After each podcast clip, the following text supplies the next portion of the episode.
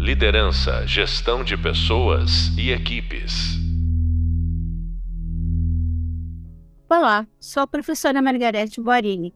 Sejam todos muito bem-vindos ao podcast da disciplina Liderança no Mundo Complexo. Este podcast integra as discussões e reflexões de nossa primeira videoaula. Tenho o imenso prazer em contar com a presença de dois convidados muito especiais, com trajetórias de sucesso e pontuadas sempre por muitos desafios, tanto no aspecto tecnológico como no aspecto humano. Nossos convidados são Emílio Meoca, que tem experiência em turnarounds, arranque de alto crescimento, abertura de novos mercados, lançamento de novos canais e programas, expansão da cota de mercado e crescimento em grandes empresas estabelecidas. Emílio liderou a Microsoft no terreno da Ásia e da América Latina, liderou equipes globais da Apple a partir do Vale do Silício. Na Apple, atuou como VP de vendas empresariais.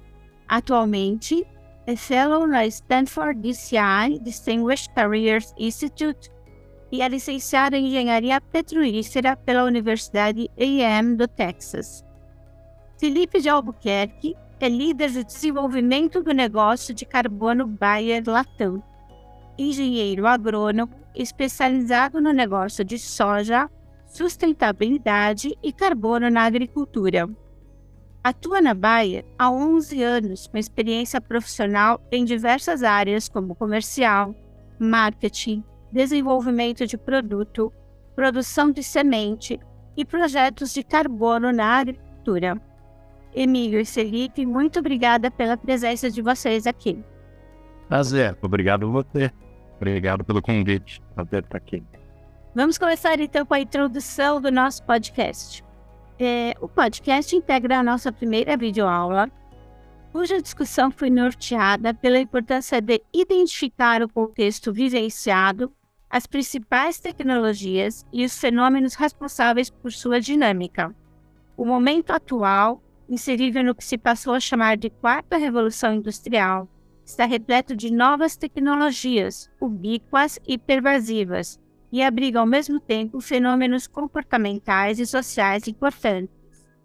Muitos profissionais têm buscado aprimoramento em suas áreas de origem, com vistas a se capacitar para nogar novas funções. Outros têm investido na busca pelo conhecimento em áreas díspares daquela originalmente sua, a fim de prospectar uma posição dentro de algum setor totalmente novo. A busca pela qualificação para se preparar cada vez mais para dar cabo deste mundo complexo chega a ser muitas vezes frenética, já que as inovações têm sido apresentadas no mercado em intervalos curtos.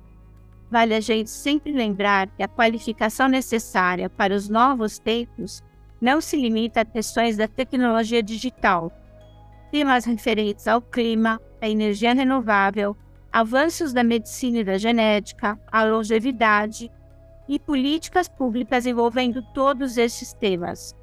Tudo isso ganha cada vez mais relevância, e justamente pela relevância é que tudo isso tem estimulado muitos executivos a buscarem qualificação. O repertório de nossa época é rico, complexo, volátil, cheio de desafios e também de oportunidades. Conhecer, discutir o repertório e investir constantemente na atualização é certamente um fator de vantagem competitiva para qualquer profissional, esteja em que nível e fase da carreira estiver.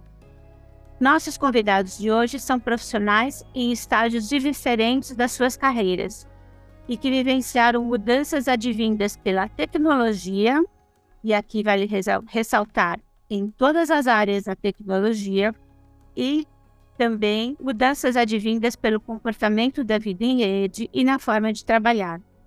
Decidiram buscar conhecimento não para se manter apenas no mercado, mas para irem além, traçar perspectivas. Suas trajetórias sinalizam o quanto a busca por repertório traz oportunidades e insights para novas posições. Diante disso tudo, começo uma pergunta para vocês, Emílio e Felipe. Para ilustrar o que a gente disse até agora, nada melhor do que pedir para vocês se apresentarem rapidamente, e contar para a gente o que fazem atualmente.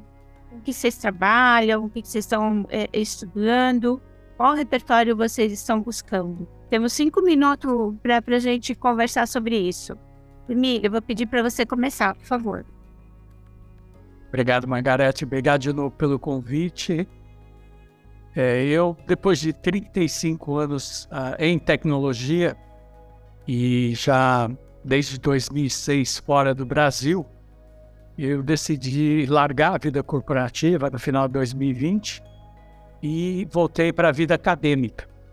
Então, no, praticamente nos, nos últimos quase dois anos, eu sou um fellow aqui num programa da Stanford chamado DCI, como você mencionou, que se chama Distinguished Careers Institute, basicamente formado por 30 a 40 pessoas por ano, é, que são grupos que entram por ano. É, tem os seguintes objetivos de é, é, recriar ou criar um novo, um novo propósito nessa próxima fase da vida, construir uma comunidade porque as pessoas, depois que saem das empresas, uh, de um modo geral, eu estou sendo bem generalista, mantém muito o contato da comunidade de amigos com a, com a empresa, com o trabalho. E o terceiro tópico é focar em como recalibrar a nossa saúde física, mental espiritual. Então, eu tenho trabalhado muito nisso. Um dos temas que eu sou muito apaixonado é o tema de diversidade, inclusão e equidade eu entrei na Stanford focando muito nessa é, em como ajudar a próxima geração de líderes que são minorias no ecossistema de tecnologia de startups, fazendo investimento, fazendo mentoria ou sendo conselheiro. E depois, uma vez estando dentro da Stanford, eu vi um novo caminho também para diversidade e inclusão relacionado ao tema de longevidade é, principalmente focando nessa área de etarismo. Então, um pouco do que eu tenho feito aí é, nos últimos quase 40 anos de vida profissional. O fato de você, é, você parece que está mais é, é, inclinado a estudar longevidade e etarismo. É, que, por que, que esse tema te atraiu?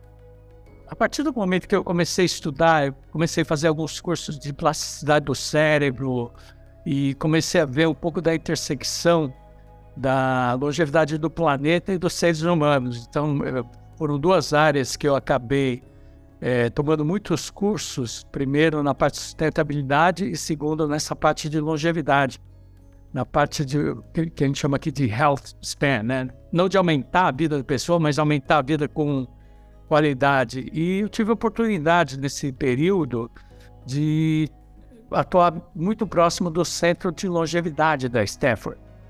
E fui mentor de, de campeonatos de startups que estavam focando na solução de, de longevidade. E acompanhei muito os papers que eles estão fazendo. É, inclusive tem um muito bacana sobre a, a vida centenária.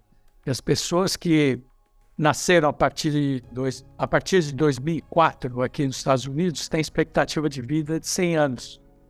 E com isso, uh, as pessoas vão ter que trabalhar por 60 anos.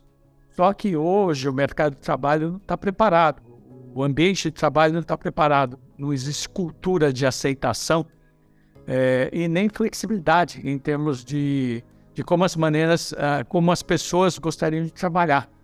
E quando você vai ficando mais velho, provavelmente você não vai querer trabalhar cinco dias por semana, 10, 12 horas por dia. Tá? Tem muito mais flexibilidade nisso. E um outro tema que, obviamente, por causa da, da minha carreira e pelo meu interesse, é de tecnologia. Com a tecnologia avançando muito, principalmente aí, é, mais recentemente com, com os LLMs, né, que são os, os modelos de Large Language Models, né, que são modelos grandes de, de linguagem, estão é, fazendo com que a, a, inteligência artificial avance muito rápido. Então, isso pode gerar é, um deslocamento de, de empregos, ou pode fazer com que as pessoas tenham que fazer um upskilling, ou tenham que continuar aprendendo sempre. Então, são temas como esse que acabaram me deixando bem animado é, para olhar minha carreira aí, digamos, nos próximos 15, 20 anos.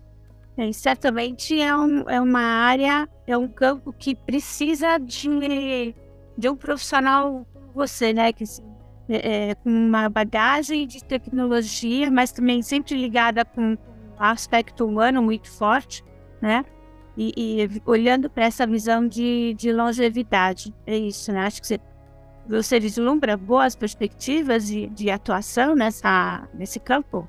Sem dúvida. Se você for olhar o, o negócio de longevidade, que é o curso que eu estou tomando atualmente, quando você pega as pessoas que têm mais de 50 anos no mundo, se você agregar todo mundo que tem mais de 50 anos, é o terceiro maior mercado é, que existe. Então você tem os Estados Unidos, tem China, depois esse é o terceiro maior mercado.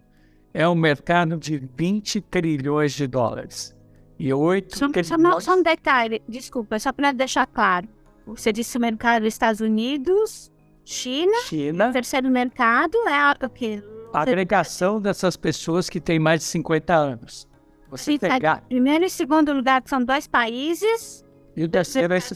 Chegando no terceiro está um campo, uma área. Exato, exato. E que e que é muito pouco uh, servido por empresas. Então, como as empresas olham esse mercado, é, que tipo de produtos são feitos para esse mercado, como as pessoas fazem, as empresas fazem marketing para esse mercado. Então, existe um potencial muito grande também no mercado de longevidade, é, em termos de poder de aquisição, é, em termos de poder de decisão. E mesmo estudos bem recentes aí da Kaufman Institute, que é um instituto que trabalha muito com startups, olha que as chances de uma startup dar certo quando o fundador tem mais de 50 anos são muito maiores do que as chances de uma startup com fundadores mais jovens. Então, eu tenho trabalhado muito nesse aspecto da, da conexão entre gerações, da, de intergeneration mentorship. É o que acontece muito aqui nessa, nesse programa de Stanford, porque basicamente eu vou para aula como se fosse um aluno qualquer. É como se eu estivesse indo na, numa aula da FAP aí e participo de, desde de, é, bacharelado, mestrado, curso de PhD.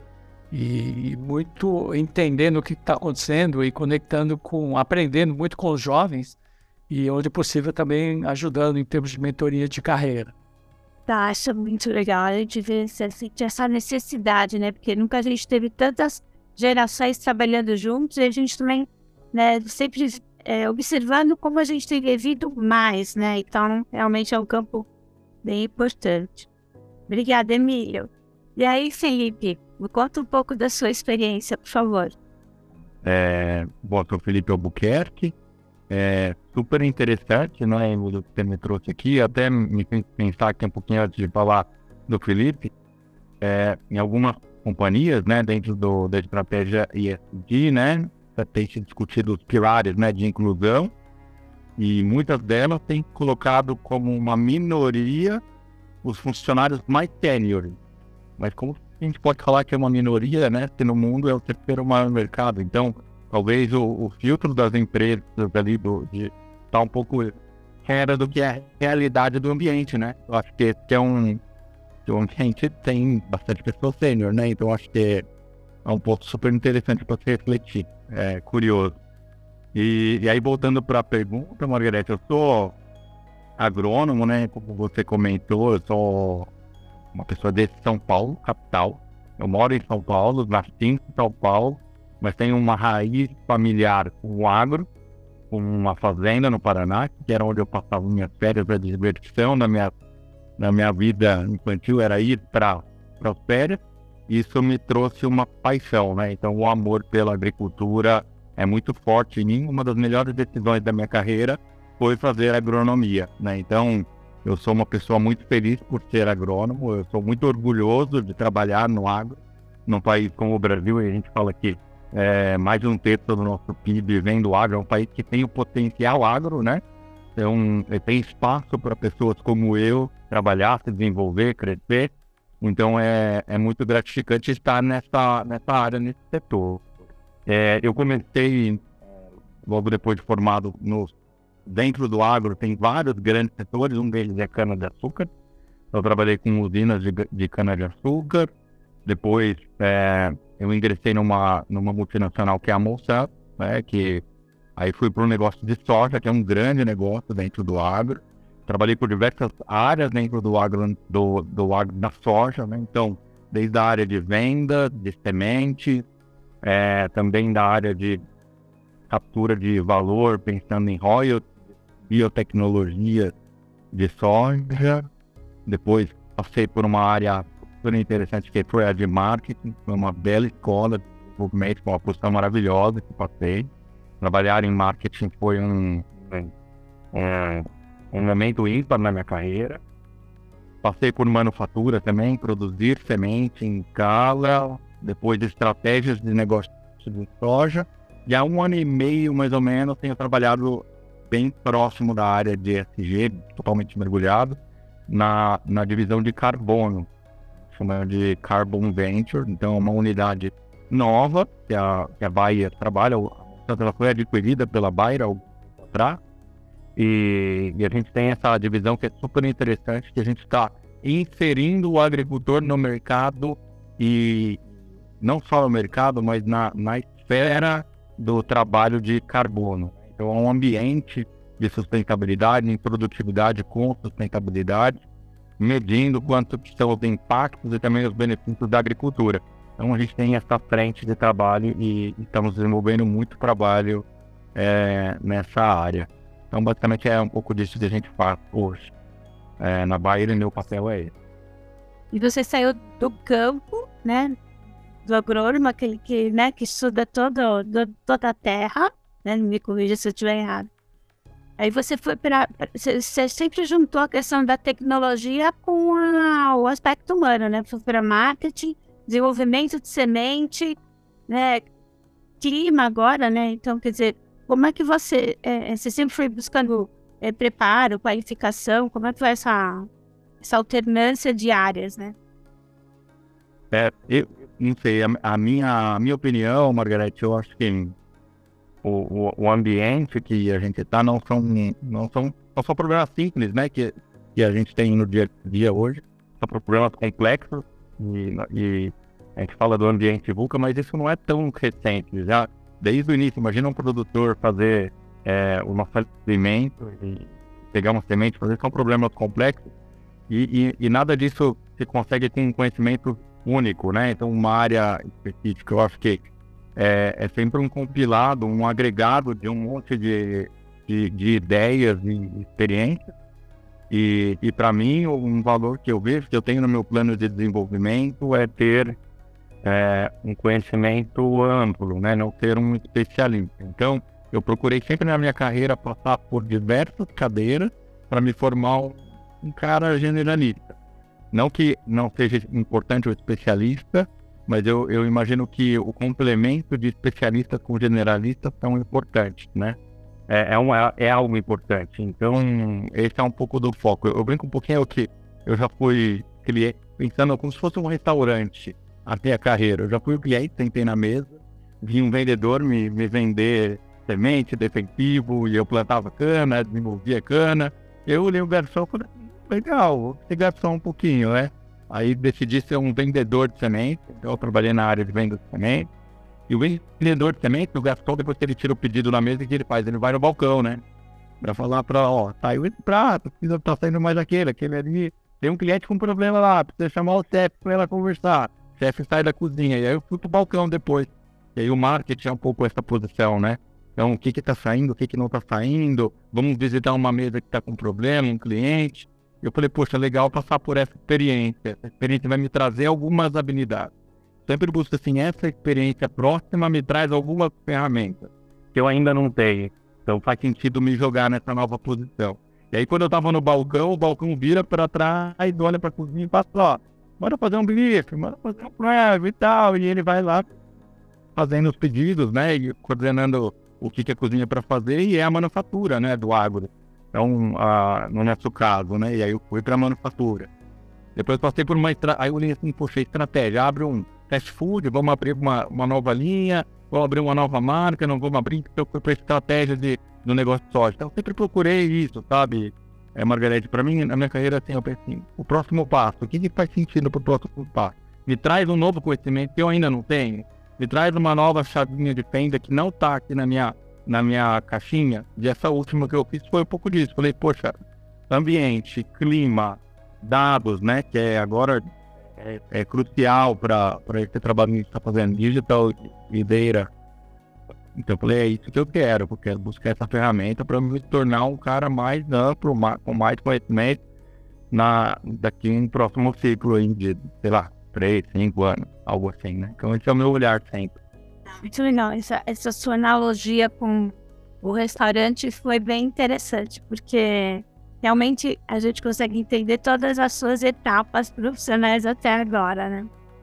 É, voltando para o Emílio, é, é, qual competência ou quais competências ao longo de toda a sua carreira, se você consegue sintetizar em algumas competências, foram determinantes, então, estão sendo determinantes para você nessa sua nova fase é, superar desafios e identificar oportunidades dentro da área de diversidade, inclusão e longevidade, mais especificamente? Algumas das áreas que o Felipe mencionou, né? A parte de ser curioso, né? de, de querer aprender algo novo, de sempre ser um, lifelong learner, né? De estar tá sempre aprendendo, de, de me desafiar muito de sair da caixinha tradicional, né? Quando ele estava falando do, da experiência dele do restaurante, eu estava pensando aqui, eu falei, puxa, talvez tenha alguma analogia aí que eu possa pensar, só que em vez de o, o meu restaurante, talvez fosse muito mais um cloud kitchen, que a gente chama aqui, né? Que é um lugar que tem agrega vários restaurantes e faz que trabalha com distribuição de tipo de comida diferente. E uma das coisas que eu trabalhei muito foi é, em buscar sempre conhecimento numa área que eu não conhecia. Então, coisa que o Felipe também mencionou, é, seja em termos de tecnologia, seja em, em, em termos de regiões é, onde eu trabalhei. Trabalhei no Brasil, na América Latina, eu trabalhei no início da minha carreira, trabalhei na África, depois eu fui para a Ásia e finalmente aqui no Vale do Silício. E consegui enxergar o mundo é, com uma competência de conseguir se adaptar também. Né? Porque no Brasil eu tinha um modelo de gestão que era extremamente, pra, extremamente eficiente para gerir uma equipe brasileira. Quando eu mudei para Singapura, eu tinha 12 países que eu era responsável na Ásia Pacífico. Eu tinha desde australianos a coreanos, passando por gente do Brunei, Bangladesh, Sri Lanka, Indonésia, Filipinas. Então, as culturas eram muito diferentes. Então, o aspecto de ser curioso e entender um pouco da história, processo de colonização, processo de comunicação, para mim, é, eu gosto disso também, é, para mim me ajudou muito. Então, se eu tivesse falado, curiosidade, é, sempre fazendo com que você busque desafios novos, que você faça um stretch. É, entender, é, obviamente, que muitas vezes você não vai ter todas as informações que você precisa para tomar uma decisão, se adaptar, né? E uma área que brasileiro é muito bom é de ser resiliente, né? A gente já passou, bom, a gente, digamos, Filipiano e a Margarete, com certeza já passamos por mais crises do que vocês aí. Né? Mas e o pessoal que está assistindo a aula também provavelmente ainda vai passar por muitas crises, mas isso aí fez com que, para mim, fosse muito flexível e criativo. É incrível, né? Porque você, você acha que essa diversidade cultural, essa diferença cultural, na verdade, ela vai, ela também tem que estar presente nesse olhar para quando for prospectar oportunidades na longevidade? Você acha que as demandas pela longevidade, é, elas têm um nível de semelhança muito forte. De um país As duas. É, não é nem não é uma resposta com essa ou aquela, é uma resposta que combina as duas. Né? acabei de fazer um, uma entrevista agora com uma pessoa que lidera um grupo de que eles chamam é, gerações mais, são mais é, para e que endereça essa área de, de etarismo também. Eu sofri etarismo quando eu era muito jovem, e a maioria das pessoas que se reportavam a mim eram muito mais velhas do que eu no, no início da minha carreira. É, eu assumi cargos de responsabilidade muito jovens. Então eu sofri etarismo quando era muito jovem e sei que existe etarismo também agora.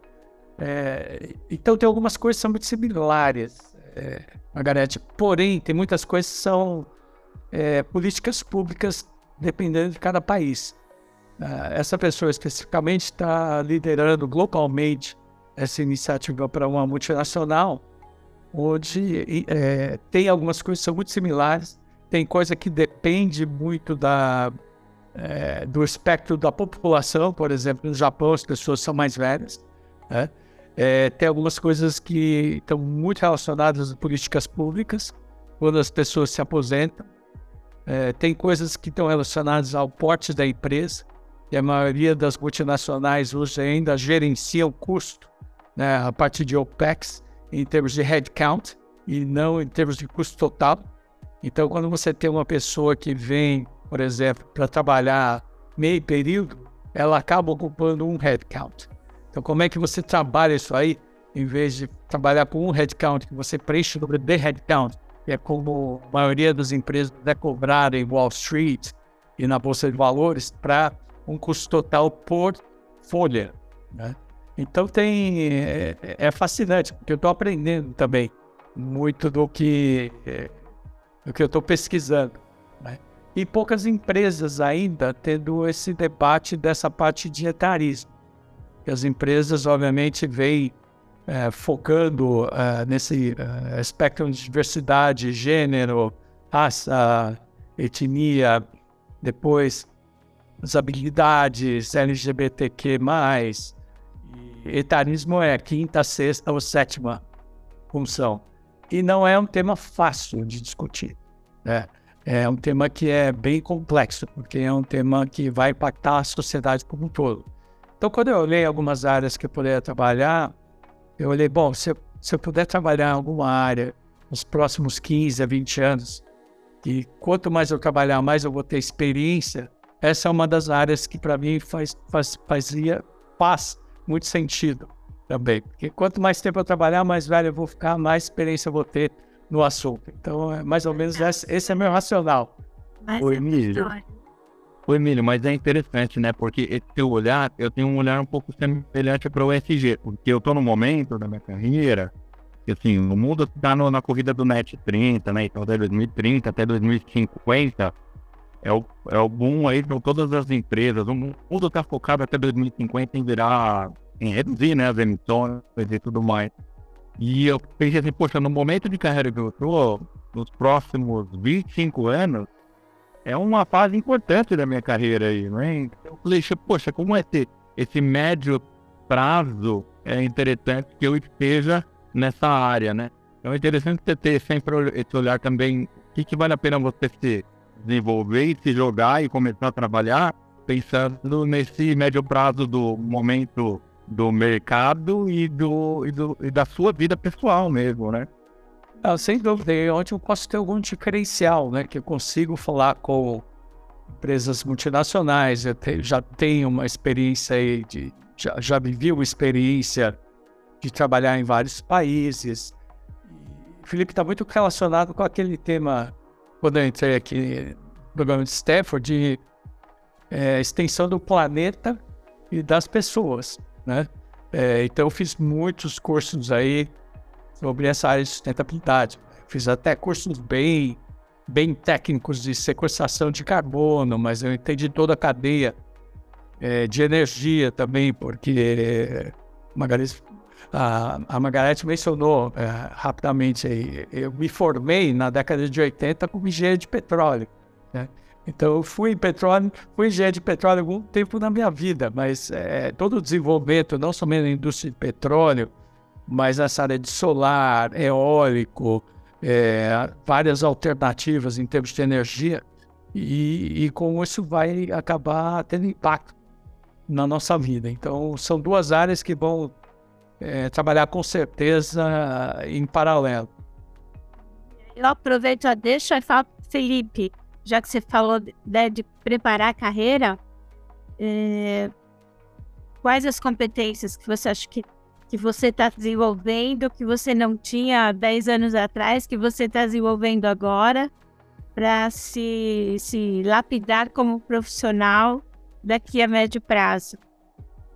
É, eu, eu sinto assim, ouvindo o Emílio eu falar, eu sinto todo dia é, o, o, que ele comentou, né? A adaptabilidade é algo como a gente se, se adapta, né? A esse, as mudanças rápidas que vão acontecendo, também com, com quem você está se relacionando. É, e no agro isso é muito importante. Em algum momento você está falando com um operador de uma máquina é, no mesmo dia, daqui a pouco, você está falando com o CEO do, da, da empresa. Então, acho que isso tem um. Isso é uma ferramenta, isso é uma, uma habilidade, né, uma competência muito importante no, no ambiente tão diverso quanto é o agro.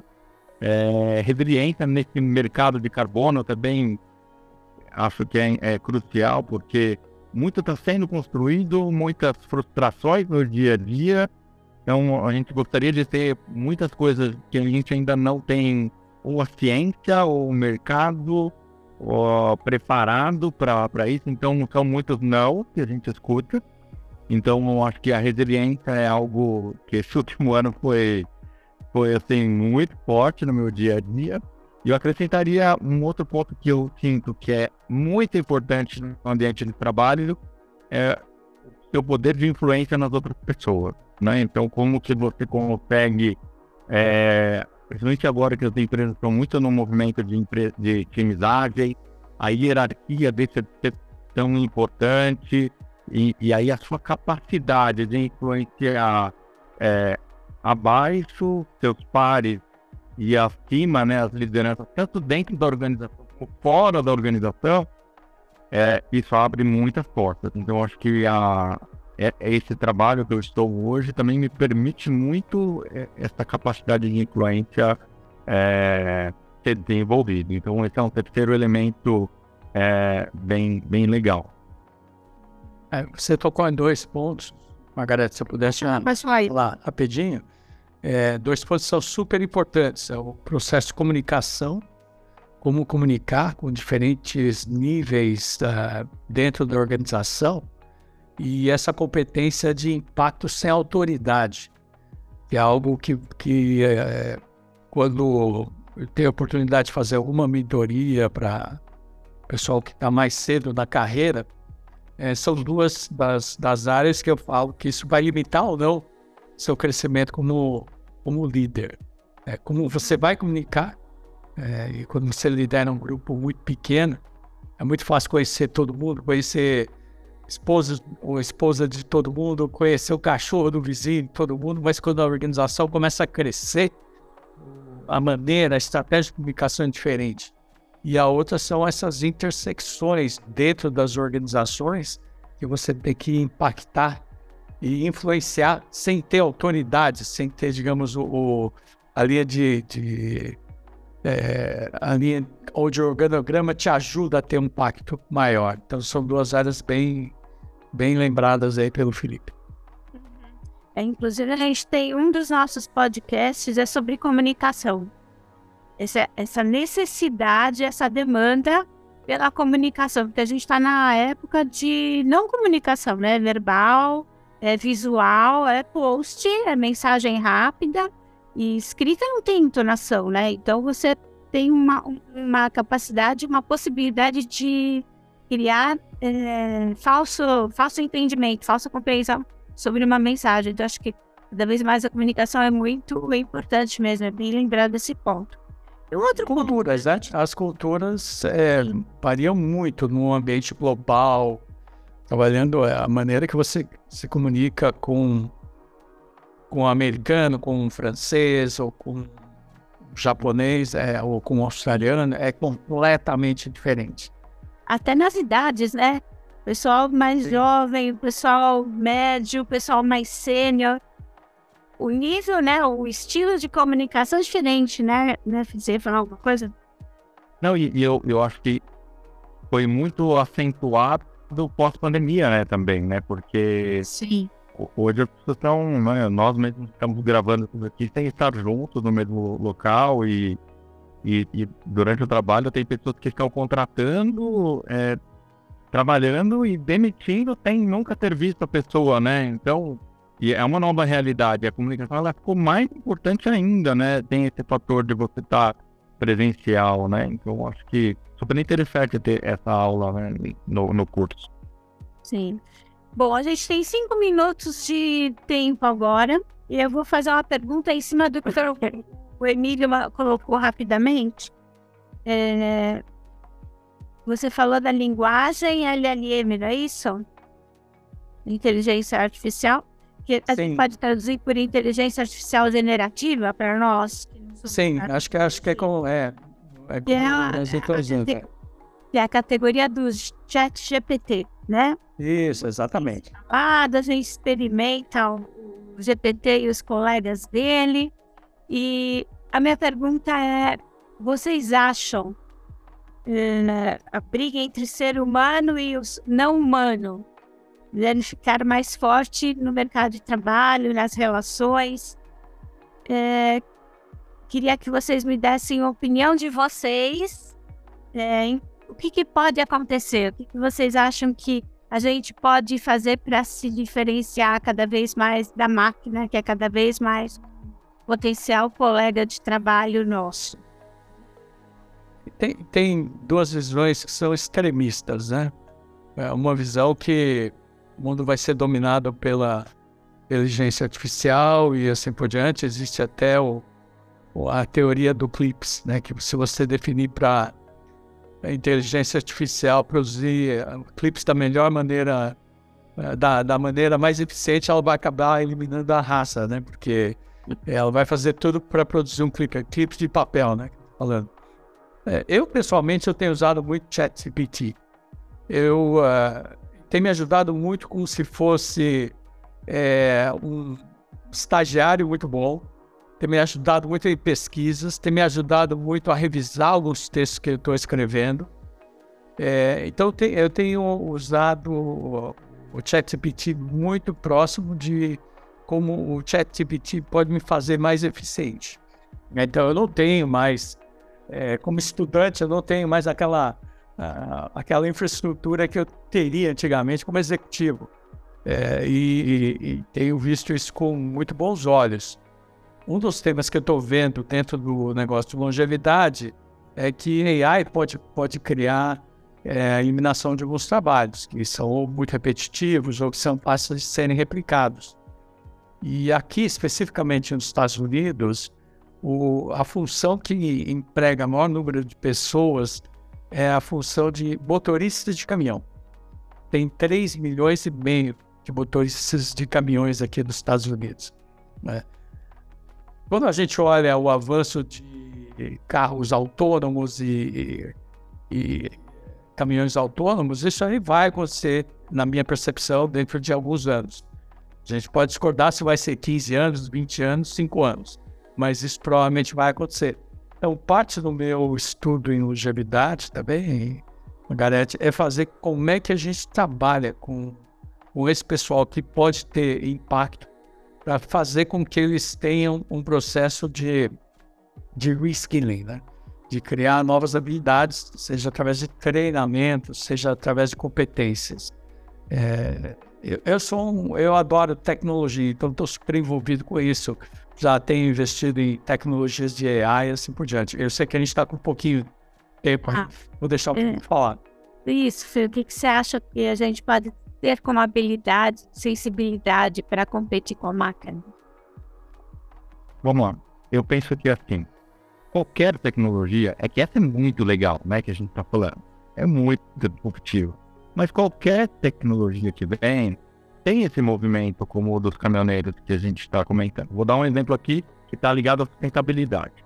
O, o mercado de cana-de-açúcar, né, o setor de cana-de-açúcar, por volta de 20 anos, 15, 20 anos atrás, foi veio uma, uma normativa como assim, ó, não pode mais queimar cana-de-açúcar para colher. E por que, que se queimava cana-de-açúcar, que é super, é, ambientalmente é super contrário, né? Não queima plantas, né? é, se queimava porque depois o cortador manual de cana entrava na lavoura e ia com os podões cortando manualmente. E era um trabalho muito, muito, muito pesado. Em alguns casos, assim, era claro que as usinas tinham todo um cuidado com o humano, mas é um trabalho super é, é, braçal, né? E a maioria de nós aqui não conseguiria fazer o que aqueles super-humanos estavam fazendo lá, cortando a cana-de-açúcar, para a gente ter nossa energia e açúcar aqui. Beleza. E aí as usinas foram proibidas de, de, de queimar, e aí elas desenvolveram, e o setor desenvolveu, máquinas melhores para fazer a colheita mecanizada de cana-de-açúcar. Todo esse povo que estava cortando cana perdeu o emprego deles de cortador de cana. Então, essa é uma profissão que foi reduzida, foi minimizada. Mas, por outro lado, quantos é, operadores de máquina não foram é, desenvolvidos e criaram esses operadores de colhedoras, é uma profissão, vamos falar assim, um passinho para cima, né, do nível de tecnologia, de instrução, de aprendizado. Eu tenho o seu lado positivo também, mas o problema não é a tecnologia, como a gente cuida de que as pessoas consigam acompanhar junto à tecnologia, se desenvolver e ter novas, novos trabalhos e consigam operar aquelas máquinas novas, a colhedora ou o chat GPD, como a gente estava falando. Então, eu vejo um pouco dessa forma. Eu acho que é, são ferramentas maravilhosas que não são nossas inimigas. Hein? Tem só que cuidar para as pessoas que vão ser impactadas, elas consigam se adaptar à nova realidade. Eu vejo um pouco dessa forma e é, e é um pouco disso que eu espero aí que, que, que ocorra, mas tem que ter muito cuidado. E até é interessante esse ponto que você falou dos, dos caminhões, é, Emílio, eu concordo, vai acontecer talvez bem rápido, porque, por exemplo, as colhedoras de cana, olha que movimento maluco. Hoje elas já usam é, inteligência artificial, já usam sistema de rastreamento satélite, de, e elas já colhem sozinhas, já, cana de açúcar. Então, é, boa parte do maquinário do, do agro, eles fazem a colheita, fazem as manobras, tem um operador ali, que hoje ele é um um técnico super bem treinado, capacitado, é, bem remunerado também, e que ele consegue operar uma máquina que interage com satélites, que trabalha sozinha, então é, evoluiu essa profissão de colher cana, né? É claro que a quantidade de pessoas que é utilizada é muito menor, né, nesse momento. Então, essa é uma preocupação que temos que ter como sociedade. Então, a gente vai ter que encerrar o nosso papo. Tá muito bom. Pena é uma pena mesmo. E olha, eu espero que você, aluno, tenha gostado, você, aluna, tenha gostado. É, nada como ouvir de dois executivos que vivenciam tantas, é, tantos desafios na prática, como é importante buscar um repertório. A gente chega ao fim, eu agradeço muito a presença do Felipe de Albuquerque, ao Emílio Meoca, muito obrigada. Realmente foi um papo muito bom. É, e esse podcast traz uma correspondência com a nossa videoaula 1 o próximo podcast será referente à videoaula 2, em que a gente vai discutir o outro. É, e também tem todo motivo, tem todo momento disruptivo com relação a pessoas. Não deixe de acessar a nossa referência, o e-book e de participar de todas as videoaulas. Um grande abraço para vocês, gente. Muito obrigado. Espero que vocês tenham também se divertido um pouco com a participação. Um abraço, gente. Liderança, gestão de pessoas e equipes.